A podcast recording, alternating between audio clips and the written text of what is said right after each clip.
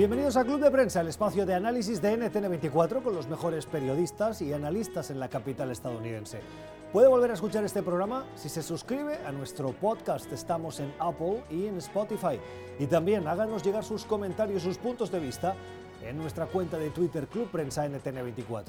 En los próximos minutos los vamos a compartir con quienes están ya en nuestro estudio, con Sebastián Rotela. Sebastián es periodista, es periodista senior y trabaja en ProPublica.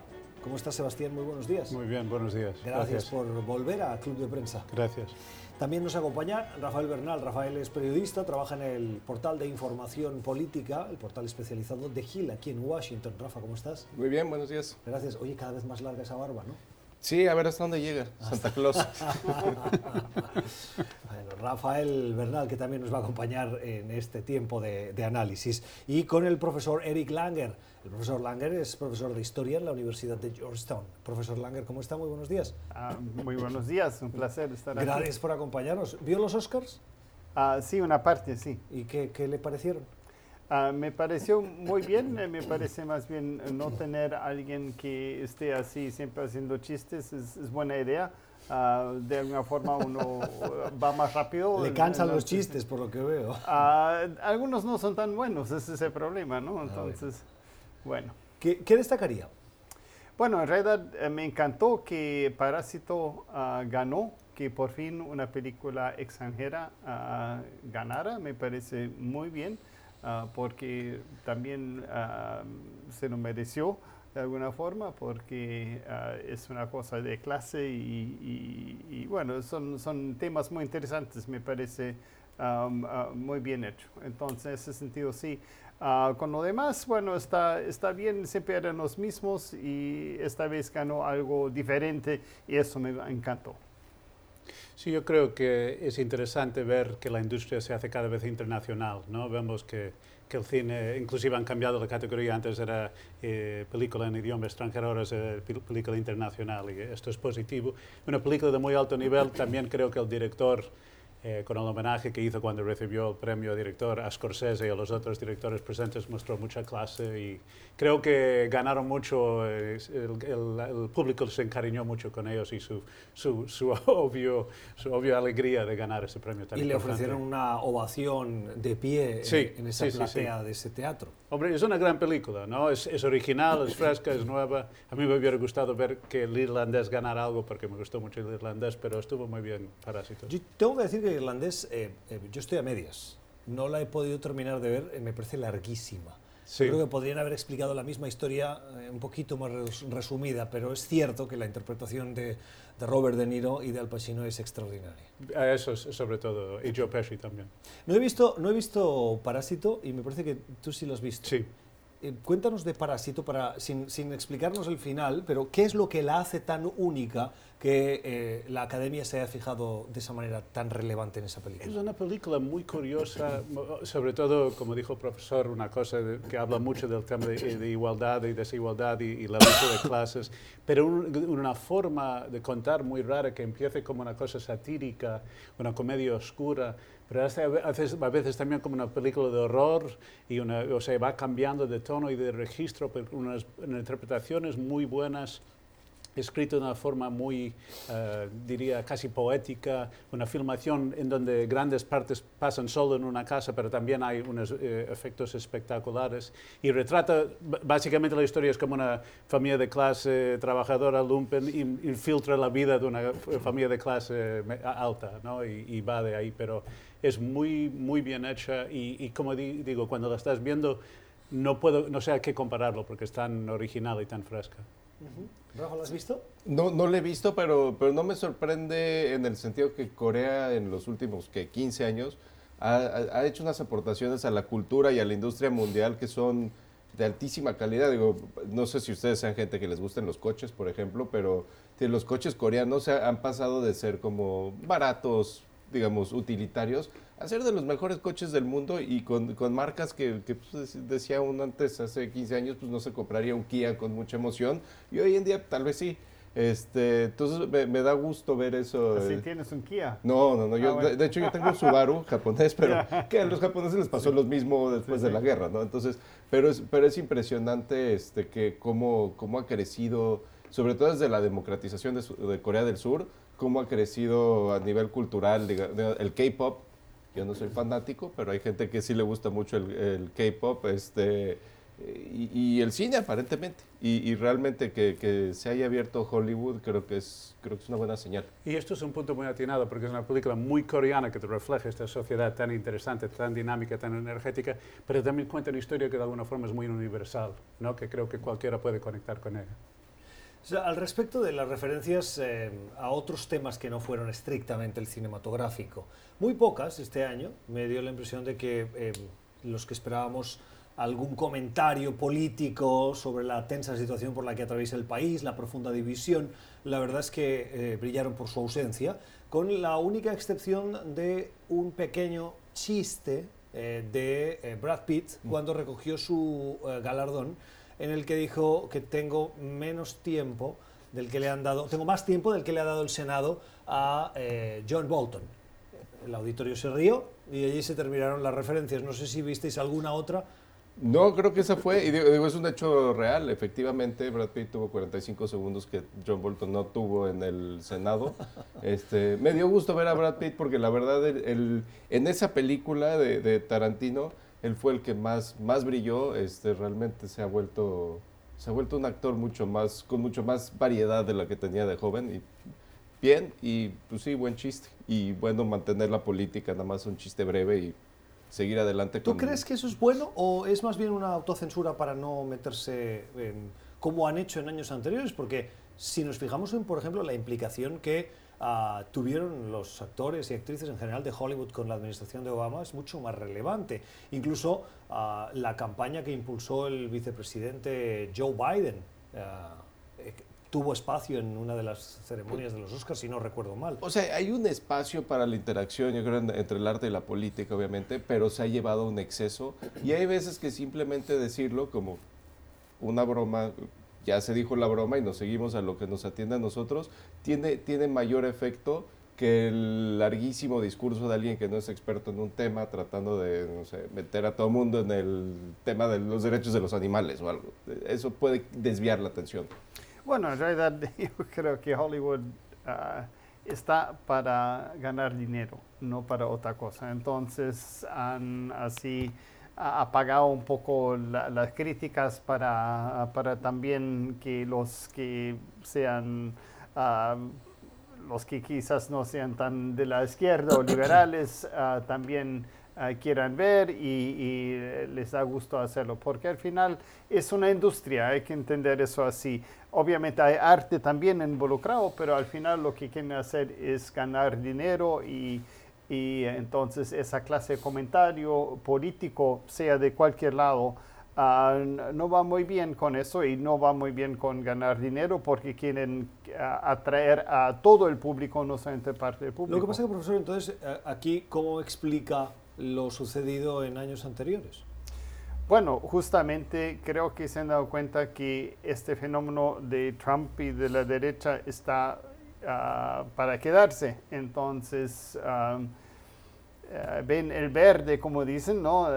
ven, ven, lo verde y, y, todos tienen plata, pues, y, también hay que, hay que poder hablar y poder ah, conversar con los que quizás no estén de acuerdo, pero, pero para que vean las películas igual.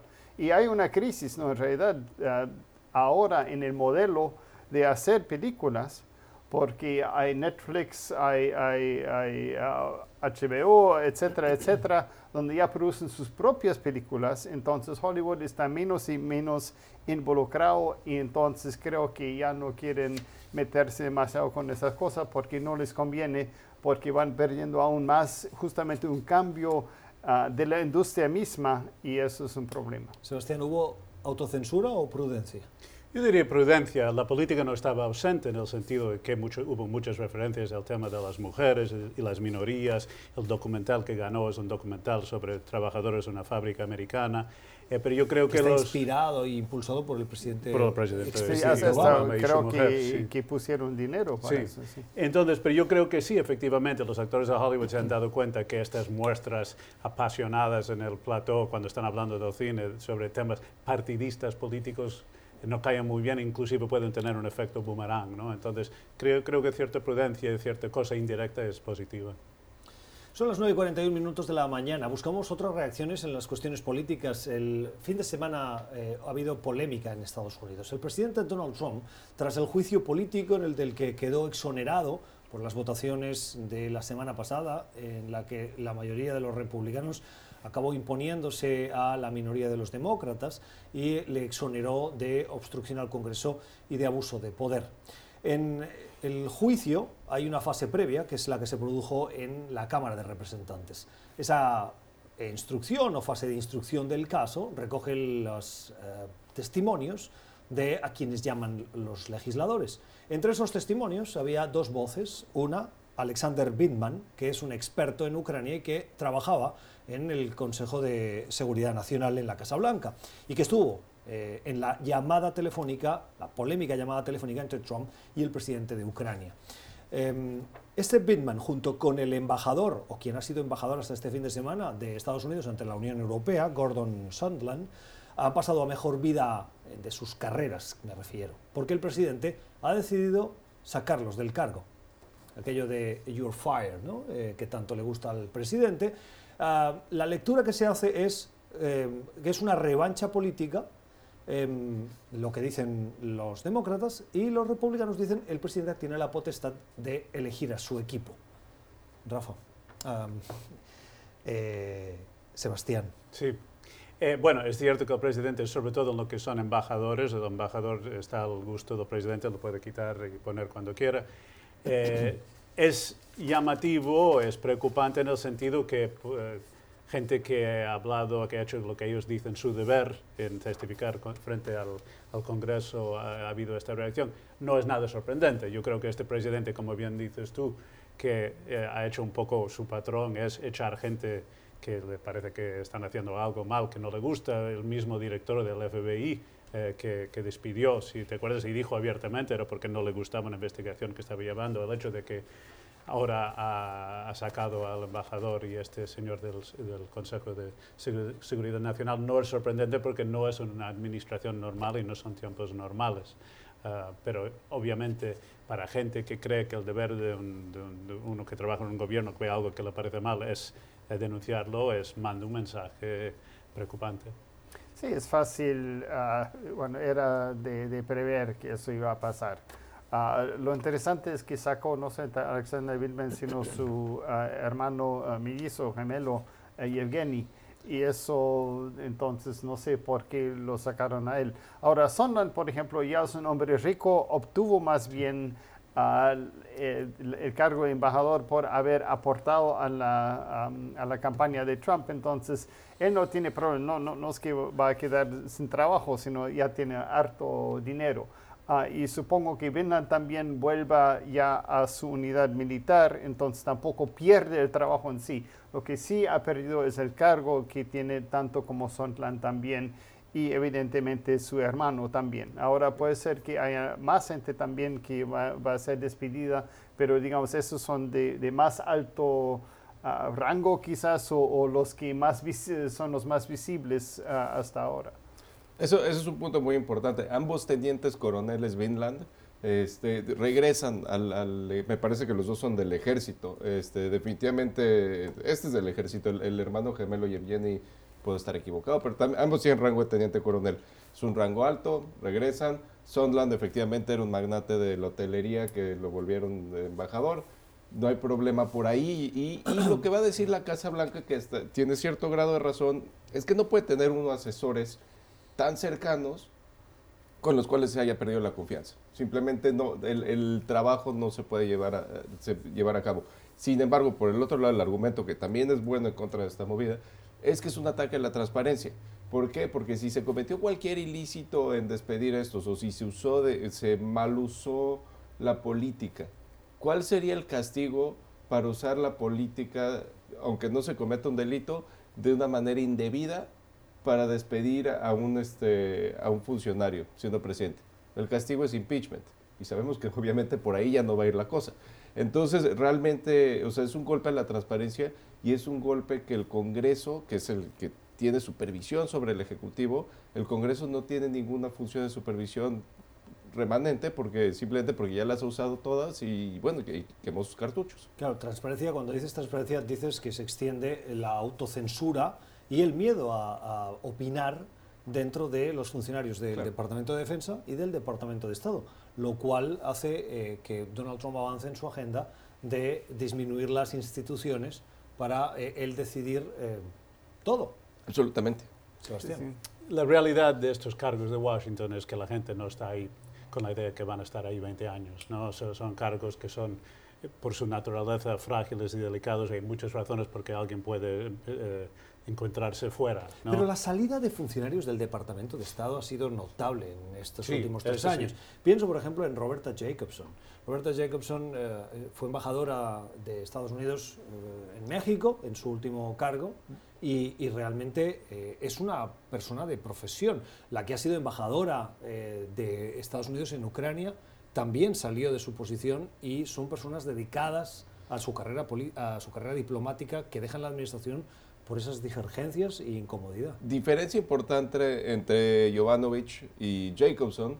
Eh, Jacobson había enajenado mucho a los republicanos, los hizo enojar porque ella fue la administradora y, es cierto que ella ni siquiera era de, del servicio exterior, ella era del servicio civil del Departamento de Estado. Es más aún, digamos, metida en, la burocracia pero eh, hizo enojar a muchos republicanos porque fue quien administró el programa de apertura con Cuba de Obama. Entonces ella tenía una mira este, de, política desde el día que entró Trump. Este, Jovanovich más sorprendente, porque Jovanovich es, un, es una, digamos, siempre fue muy discreta y llegaron estos ataques que siguen sin, a ver, si, se sigue sin responder por qué Juliana y compañía atacaron tan agresivamente a una embajadora que hasta, hasta hoy no, no, se le ha demostrado ni siquiera que ha actuado de una manera más política. No estuvo, no estuvo involucrado en un tema político como, como Jacobson, que pues sí, digo, finalmente hizo su trabajo como lo ordenó el presidente Obama, pero por eso pagó en la administración Trump. Polémica política. Correcto. Profesor. Sí, no, es, es verdad que, bueno, eh, lo que pasa es que es burocracia, pero sí en los altos cargos el presidente siempre puede dejar, eh, puede decir, y ah, que, que, se va a despedir a ellos como le gusta uh, hacer. Y como él también entró diciendo el estado profundo iba a atacar y todo eso, entonces para él es una muy buena justificación hacerlo porque dice, bueno, es el estado profundo, estoy sacando a la gente que no, no me gustan, sino que uh, forman parte de una resistencia contra una reforma que yo estoy eh, eh, embarcando. A veces nosotros pensamos, bueno, eh, lo vemos desde cierto punto de vista, pero si uno ve el, punto de vista de él, entonces, ah, y puede ser que no sea lo correcto porque yo no estoy de acuerdo, eh, igual de alguna forma también ah, tiene esa potestad y lo está usando para hacer lo que ah, él quiere hacer y supuestamente reformar entonces el Estado. Sí, y no es nada misterioso, se lo dice, dijo de Midman, no estoy contento con él. Y, entonces eh, dice las cosas claramente y la gente eh, está en la calle. Las opiniones de nuestros analistas en este club de prensa de hoy. Vamos a una nueva pausa. Antes les recuerdo, puede suscribirse a nuestro podcast. Estamos en Apple y en Spotify. Búsquenos como Club de Prensa NTN24. También nuestra cuenta de Twitter, Club Prensa NTN24. Ahí puede dejarnos sus comentarios. Los leemos con gusto. Ya regresamos. Usted está escuchando Club de Prensa, el programa de análisis de la actualidad desde Washington.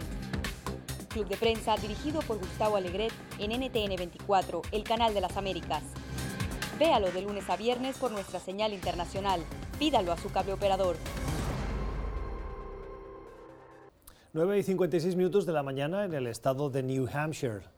Mañana se van a realizar las primeras primarias de eh, esta carrera para las nominaciones, particularmente del Partido Demócrata, en la que están puestos todos los ojos, muy fundamentalmente después del fracaso, del estrepitoso error de los demócratas en los caucus de Iowa, donde comenzó esa larga carrera de votaciones de los ciudadanos para escoger quién estará al frente del Partido Demócrata y se enfrentará a Donald Trump en las elecciones de noviembre.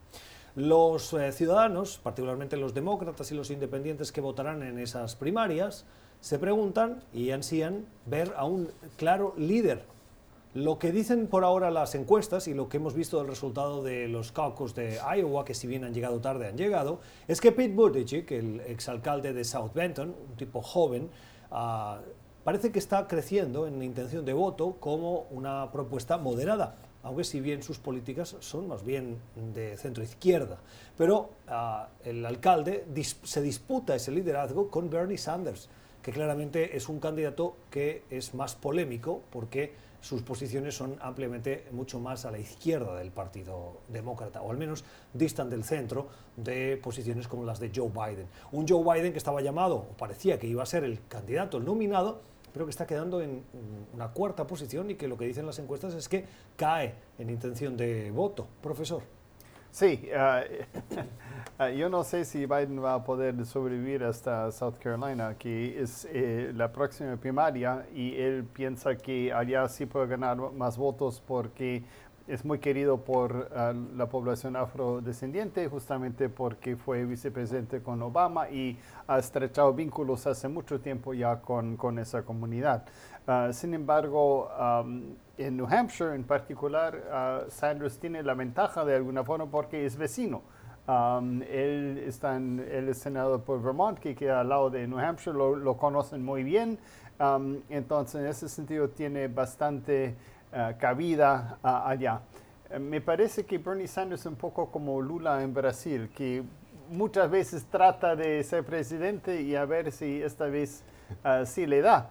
Y, vamos a ver, porque bueno, eso es una contienda entre, entre la izquierda y para mí Sanders en realidad no es demócrata. Él es un socialdemócrata y es un independiente que vota con el Partido Demócrata. Entonces me sorprende mucho que tenga tanta cabida dentro de los demócratas y, vamos a ver qué pasa. Buttigieg es la gran sorpresa de alguna forma. Ah, porque un, un, hombre, bueno, en primer lugar, un alcalde solamente no se ha visto en muchos años, excepto alcaldes en Nueva York, así ciudades muy grandes, ah, que él salga así. Y también alguien que es abiertamente homosexual, entonces que tenga suficiente aceptación me parece muy bueno para la sociedad eh, norteamericana y él simplemente eh, no, se fija en eso. Y creo que es la estrategia eh, correcta en este sentido. Bueno, eso es, correcto. Sanders y Buttigieg llegan con momento a, la elección de New Hampshire. Se sabía de antemano y sabíamos porque hace cuatro años tuvo éxito en esa misma elección Sanders, que a Sanders le va a ir bien. No cabe duda se suponía que el otro se iba a estar peleando entre Biden o tal vez alguno de los otros moderados, pensados Klobuchar tal vez, pero resulta que el, elegido hasta ahorita de los moderados, o les decimos moderados porque si, no nos, vamos a explicar, tardar mucho en explicar exactamente las posiciones de los demócratas y quién sí es de izquierda y quién no, pero sale Buttigieg. Tienes toda la razón, doctor. lo importante es que llegue Biden a South Carolina. Si llega a South Carolina, y acuérdense que es la siguiente primaria, como bien decía, pero todavía está nevada entre, entre ahorita y South ah, Carolina. Sanders demostró en los caucuses de Iowa, él, él ganó el voto hispano por entre 50 y 80% del voto hispano. Todavía no se calcula exactamente. Y deberíamos hablar sobre eso también, porque lo ganó especialmente. O sea, en, los, en los sitios de votación que eran en, español, que hubo cuatro, ganó Sanders con 460 y tantos votos por 14 repartidos entre otros cuatro candidatos. la estrategia de hispanos de Sanders funciona muy bien. Entonces sabemos de antemano, más o menos sabemos qué va a pasar en New Hampshire, que es un estado relativamente chico. La campaña de Biden te va a decir, bueno, va a salir con pocos delegados para la convención, es cierto, se van a ir a Nevada, que es un estado más o menos del tamaño de Iowa, donde si la estrategia de Sanders con hispanos sigue funcionando, entonces va a salir más apoderado Sanders. Y entonces sí se van a South Carolina, que es la primera que es competitiva a Biden. Y en todo este tiempo se le está acabando el dinero a Biden y obviamente estos malos resultados hacen que no llegue más dinero. Entonces está en verdaderos problemas el ex vicepresidente. Va a seguir siendo fuerte Sanders. Eh, creo que los estados más grandes, como bien dices tú, van a ser más muy significativos. el voto afroamericano va a ser clave para ver si Biden puede salvarse. Pero yo creo que se va a seguir acentuando esa tendencia de un Sanders fuerte y alguien presionado también por la maquinaria del Partido Demócrata que, que, tiene sus dudas sobre si Sanders puede competir o no, que no sé si, si son ciertas esas dudas, pero las, tiene, va a haber presión por un candidato de, más centrista que podría ser Biden. Yo creo que también el alcalde Bloomberg está gastando mucho dinero y está ahí como un submarino, o no tan submarino porque se le ve venir y va a ser si cae Biden, por ejemplo, va a ser una posible alternativa. He visto esta mañana algunos reportes que explican eh, no solo inversión de millones de Mike Bloomberg en esta carrera para la nominación, sino la capacidad de organización con centenares de voluntarios. Me quedaba grabada una frase de algo que leía que decía que alguien que había visitado uno de sus eventos decía no pasaban cinco metros que no encontrabas a un eh, miembro de la campaña con los talking points, esas ideas que se entregan en un papel, que son mm, los puntos principales para repetir, y los tenía muy bien aprendidos, demostrando una gran capacidad de organización, lo cual es fundamental, tener plata y tener capacidad de organización para las elecciones de Estados Unidos. Bueno, eh, yo soy ciudadano de Virginia y allá está presionando Bloomberg también. Y por lo menos ya cinco veces uh, en la campaña se ha contactado conmigo para ver si iba a votar. Uh, ¿Cinco veces? Cinco veces, sí, sí, por teléfono. Así en la puerta mm, dejaron un, papelito, lo que sea. En, realidad están gastando un montón de dinero sobre eso. Uh, yo prefiero no tener otro multimillonario en la Casa Blanca, pero esa es la cosa. Bueno, ya tiene uno, ¿no? Sí, sí, ya tenemos Sí, sí, exacto. Bueno, le, preguntaron a Bloomberg el otro día, este, como dicen billonarios, en, que, diríamos nosotros mil millonarios, pero le preguntan, oye, entonces por qué, por qué quiere usted que la campaña sea entre dos billonarios? Refiriéndose a él y al presidente Trump. Y dijo, ¿cuál es el otro? Bloomberg tiene como 60, el presidente Trump tiene entre 500 millones y 2 mil millones, no sabemos. Pero lo importante de Bloomberg, creo, en, resumidas cuentas, es que está tratando estos primeros cuatro estados como juegos de pretemporada.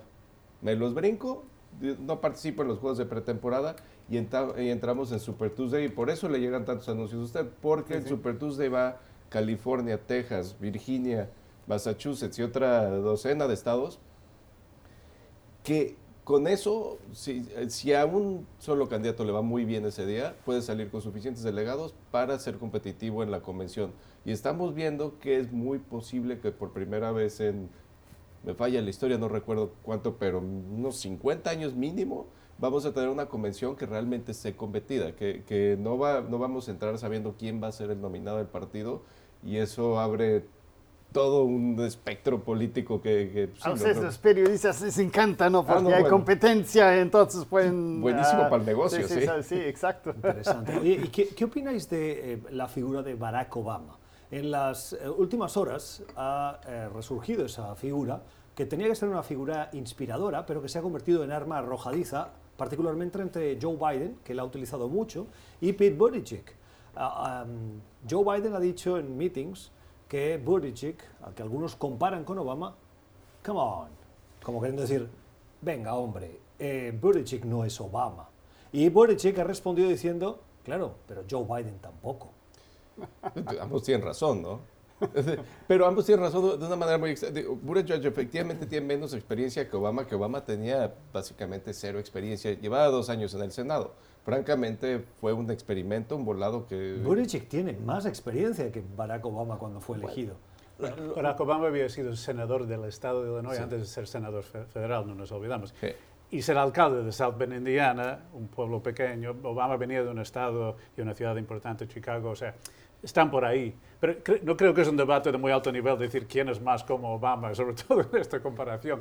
Ahora, la herencia de Obama para Biden es muy potente, ¿no? Porque si los demócratas eh, tienen un recuerdo bonito y, positivo de esta presidencia, él era central a esa presidencia, va a ser una arma para él muy potente todavía. ¿Listos? Entonces cambiemos de asunto si os parece. Son eh, las 10 eh, o las... A ver, en, la, en Lima son las 16 minutos de la mañana eh, y quiero comentar una noticia que nos llegaba en las últimas horas que confirmaba la Casa Blanca y es que esta semana va a haber un presidente latinoamericano que va a visitar la capital estadounidense. Se va a reunir con Donald Trump, Lenín Moreno, el presidente de Ecuador. La Cancillería también lo confirmó en Quito y ah, la Casa Blanca dice que eh, el objetivo es avanzar en una agenda bilateral. Una agenda bilateral que, ¿qué tiene de relevante, ah, Sebastián? Bueno, pensamos que Ecuador era un país que con eh, la administración Correa se había distanciado de Washington, había habido eh, las relaciones y la cooperación en temas de droga, antidroga y anticorrupción, por ejemplo, había menguado mucho. Y eh, Moreno, desde que ha llegado, es, para Washington ha sido muy importante su cambio de postura con el tema de, de, Wikileaks y Julian Assange en Londres, que finalmente terminó aquella larguísima estadía en la embajada ecuatoriana que tanto preocupada a Estados Unidos. Entonces, es llamativo que esta administración tampoco ha hecho mucho, muy importante la política latinoamericana, que un eh, jefe de Estado latinoamericano es invitado a reunirse con Trump. Y supongo que ahí hay una, mirando el panorama latinoamericano, viendo problemas en, y oposición en Venezuela, que es el gran tema, y viendo ahora en Argentina, por ejemplo, que sube un gobierno que es visto como más lejano a Washington, que ver, mira, ahí viene eh, un, alguien que es más afín al nuestro y que en temas, sobre todo, repito, antidroga y este juego de ajedrez geopolítico en el continente puede ser un aliado. Es curioso el, el contraste con la administración Obama de, cómo la administración Trump ha llevado sus relaciones con América Latina, que a pesar de que cualquiera hubiera pensado que la relación de Trump con América Latina iba a ser francamente negativa, ha sido muy efectiva. No sé, no sé si haya rendido resultados realmente, pero, pero ha abierto mucho la puerta a que antes o estaban con Estados Unidos o en contra. de esa Correa, digo, a pesar de que Obama en teoría era un presidente de izquierda en Estados Unidos, digamos, a nivel global hasta la izquierda americana es bastante derechista, se podría decir, pero, pero era, era, uno no se hubiera imaginado a Rafael Correa visitando a Barack Obama, por ningún motivo no se hubiera imaginado, probablemente tenía Cristina Kirchner. Y ahora sí hay, digamos, la relación existe, es una relación más de negocio, se ve mucho la relación México-Estados Unidos, que tiene un presidente nominalmente de derecha y un presidente nominalmente de izquierda, y tiene una relación muy estrecha. Eh, de, cierta manera, no, creo que sea a propósito, porque realmente no, la administración Trump llegó al poder y la base de su relación con, con Latinoamérica era construir un muro, o sea, lo que prometió en la campaña, pero ha logrado abrir, tender puentes que, administraciones estadounidenses anteriores nunca habían logrado. Y, parece ser que sí, hay, veces que simplemente la, mentalidad de vamos a hacer un negocio, pues funciona. Sí, bueno, me parece que hay, cuatro cosas, uh, Ecuador. Uno, Assange, que, que ya hablaste. Segundo, eh, la DEA y hay mucho narcotráfico que pasa por Ecuador. Entonces, antes Estados Unidos tenía una base militar en Manta y yo sospecho que la razón por la cual eh, quiere ver es, o, tiene ese privilegio de ver supuestamente al presidente de Estados Unidos es que van a reabrir algo y quizás eh, otra vez habilitar bueno, el aeropuerto en, en Manta y también no hay que olvidarse que, eh, Ecuador es una, potencia también petrolera, entonces eh, eso también hay, hay que hablar. Entonces creo que son esas cosas, pero más que todo me parece que eso es del narcotráfico que van a tratar eh, de, de, volver a tener esa relación estrecha sobre, sobre, este punto en particular. La visita de Lenín Moreno, el presidente ecuatoriano a Washington el miércoles, estará en la Casa Blanca y en su viaje también mantendrá eh, otro tipo de reuniones, entre las cuales, por ejemplo, participará en eh, algún evento de algún centro de pensamiento aquí en la capital estadounidense, donde expondrá las prioridades de su administración en su relación con Estados Unidos. Vamos a una nueva pausa. Recuerde que se puede suscribir a nuestro podcast en Apple y en Spotify y hacernos llegar sus comentarios a la cuenta de Twitter Club Prensa NTN24. Usted está escuchando Club de Prensa, el programa de análisis de la actualidad desde Washington. Club de Prensa dirigido por Gustavo Alegret en NTN 24, el canal de las Américas. Véalo de lunes a viernes por nuestra señal internacional. Pídalo a su cable operador. Seguimos en Club de Prensa cuando son las 11 y 15 minutos de la mañana en Caracas. Este fin de semana hemos visto, y en las últimas horas, hemos visto dos escenas, dos fotografías que contribuyen a esa situación complicada por la que atraviesa Venezuela. Un cierto aire tras el exitoso viaje de eh, Juan Guaidó en su gira internacional que concluyó esta semana pasada Ah, como mínimo que se sepa hasta ahora, con una visita de altísimo nivel en Washington, con recepción incluida en el despacho oval de la Casa Blanca. Lo que vimos es que en Miraflores apareció por sorpresa el expresidente español José Luis Rodríguez Zapatero, un presidente o expresidente español que ha intentado fungir como mediador en los diálogos entre el chavismo o madurismo y la oposición en innumerables veces. Ha viajado 38 veces y ah, ha intentado eh, establecer esos puentes de diálogo, de entendimiento en el 2016, en el 2017, en el 2018, entre esas dos facciones que hoy ah, disputan ah, el liderazgo en, en, Venezuela. Esto acompañado de eh, la reunión que mantuvo Sergei Lavrov, el ministro o secretario de Relaciones Exteriores ruso, que tras viajar a México primero y reunirse con autoridades mexicanas, Hizo lo propio en Caracas y también estrechó la mano en Miraflores de eh, Nicolás Maduro. Dos fotografías que intentan darle un poquito de aire a Maduro para mostrarlo como presidente frente a un Juan Guaidó que ha tenido una exitosa eh, gira internacional, Rafa. Fue muy exitosa la gira y creo que lo, dijo bien Sebastián, es, es, un juego de ajedrez geopolítico, se está jugando mucho con el hemisferio. Eh, es curioso los europeos occidentales que se presentan en Venezuela o que presentan algún motivos de apoyo al, régimen de Maduro. Este, están recibiendo muchas críticas en Estados Unidos. Yo hablando con el, con el jefe de, Relaciones Exteriores del hemisferio occidental de la Cámara de Representantes, el demócrata Albio Cires, me decía que su prioridad, su primera prioridad es empezar a hablar con españoles Dijo, dijo europeos, pero realmente se refería con eh, los, a los españoles, lo dejó muy claro, y ver por qué siguen haciendo este tipo de acciones que finalmente apoyan un régimen que Estados Unidos considera que es un régimen que ya está completamente fuera de la ley. O sea, para ellos esto es una violación de las sanciones europeas y entonces, eh, y, realmente los estadounidenses están enojados en ese sentido con funcionarios europeos que han si, no ha apoyado abiertamente, le dado legitimidad al régimen de Maduro por, simplemente por reconocer que existe y que está al mando. Dos eh, puntualizaciones al respecto. La primera, el gobierno de Pedro Sánchez ha dicho que el viaje de José Luis Rodríguez Zapatero se produce eh, a título personal, no representando al gobierno de España y que lo hace eh, en calidad de ciudadano.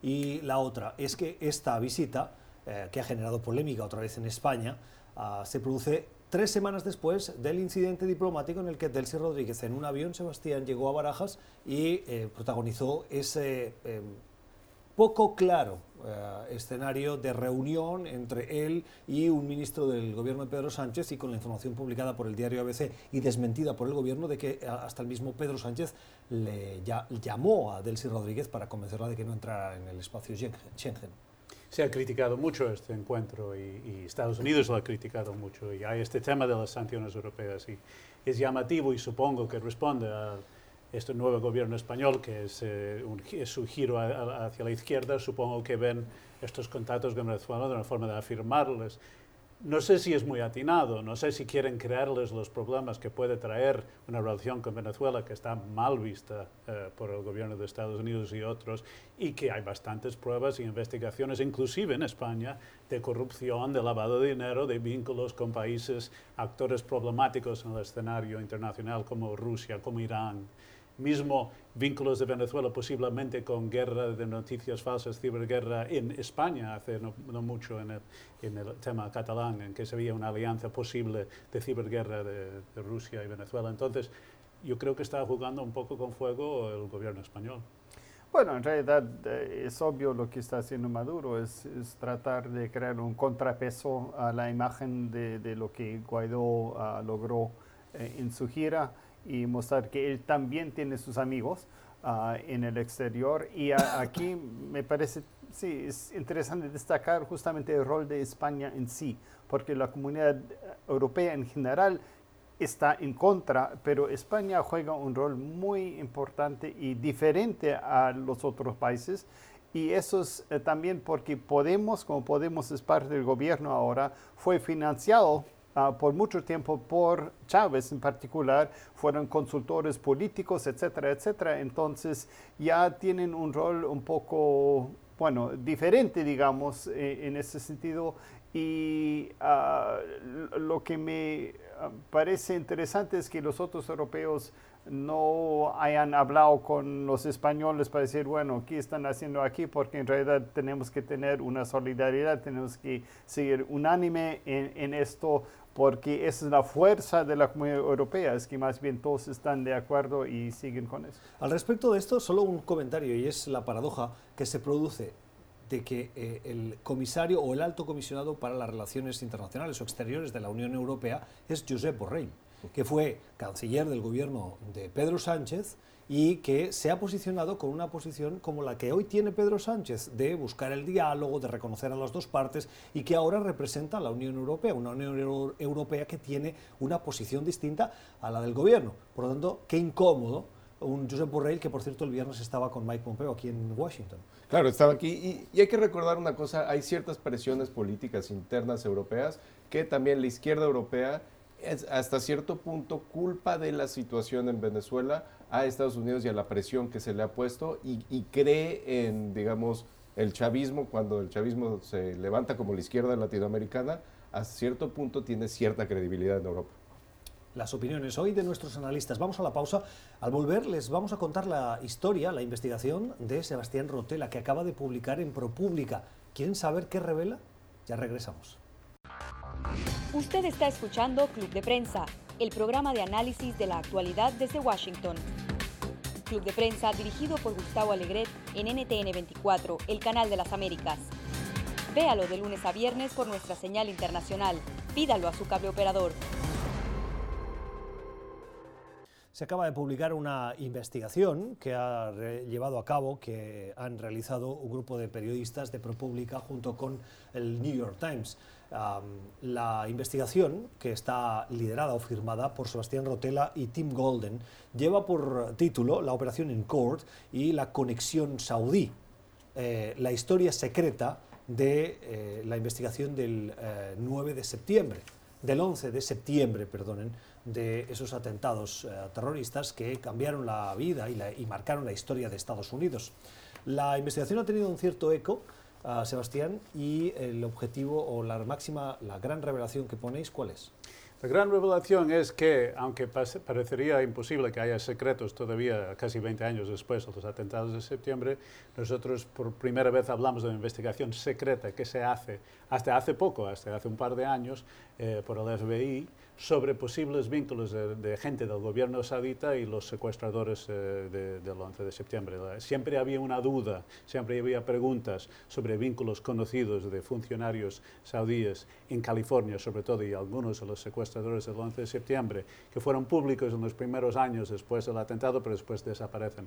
Pero nosotros contamos desde dentro, hablando con los agentes, de cómo ese pequeño grupo de agentes, sobre todo de San Diego y Nueva York, obsesionados por este tema, lucharon para investigar estos agentes sauditas y descubrieron nuevas pruebas que hacen más preguntas sobre si hubo una red de apoyo en Estados Unidos, que siempre se había negado, en que participaron al menos dos funcionarios sauditas que tenían algún conocimiento de que eran terroristas y posiblemente que estaban planeando un, atentado. Se, ha mantenido muy secreto esto, ha sido muy polémico dentro del gobierno, ha habido grandes luchas internas en el Departamento de Justicia pero creo que hemos arrojado un poco de luz sobre una cosa tan eh, secreta, dolorosa, que llama otra vez a la atención la relación tan compleja con este aliado problemático que es Arabia Saudita. ¿Y la investigación concluye que sí hubo esa red de apoyo? La investigación es muy cuidadosa. La investigación concluye que encuentran pruebas que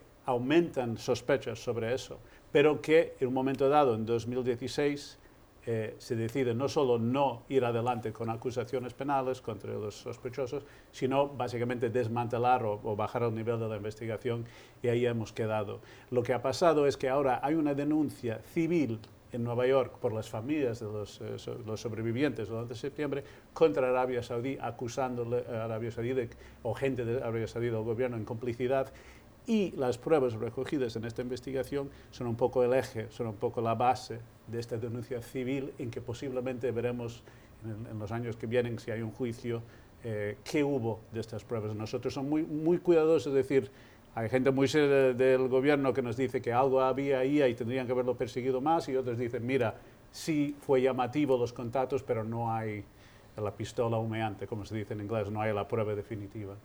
Profesor Breve. Bueno, uh, creo que la geopolítica uh, así superó todo lo demás, uh, que las relaciones con Arabia Saudita son tan importantes que entonces no se siguen esas pistas porque no conviene por muchas razones y de alguna forma eh, crear grietas entre Arabia Saudita y Estados Unidos, más aún ahora me parece.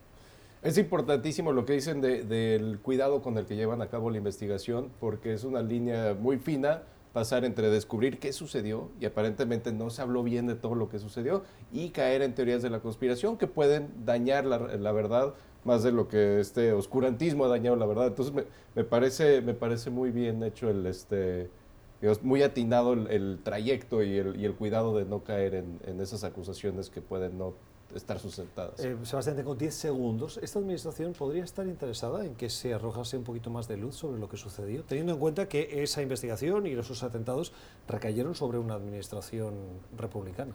Pensarías que sí, pero hasta ahora esta administración ha férreamente defendido hasta el nivel de declarar como secreto de Estado la información en esta investigación. O sea, de un lado se dice que no hubo nada, pero el otro no se quiere mostrar lo que hay. Bueno, el tiempo acabará dando la razón, muy probablemente, porque las cosas se acaban sabiendo, aunque sea por desclasificación de documentos uh, cuando pasan los años. ¿no? Sí. La, el programa de hoy ha sido gracias o con las opiniones del profesor Eric Langer, del periodista Sebastián Rotela y del periodista también uh, de Rafael Bernal. Hoy estoy con los nombres mal, ¿eh? ¿Será que es lunes? Terminamos aquí. Gracias a ustedes por la generosidad de su tiempo. Volvemos mañana a la misma hora. Que tengan una feliz jornada.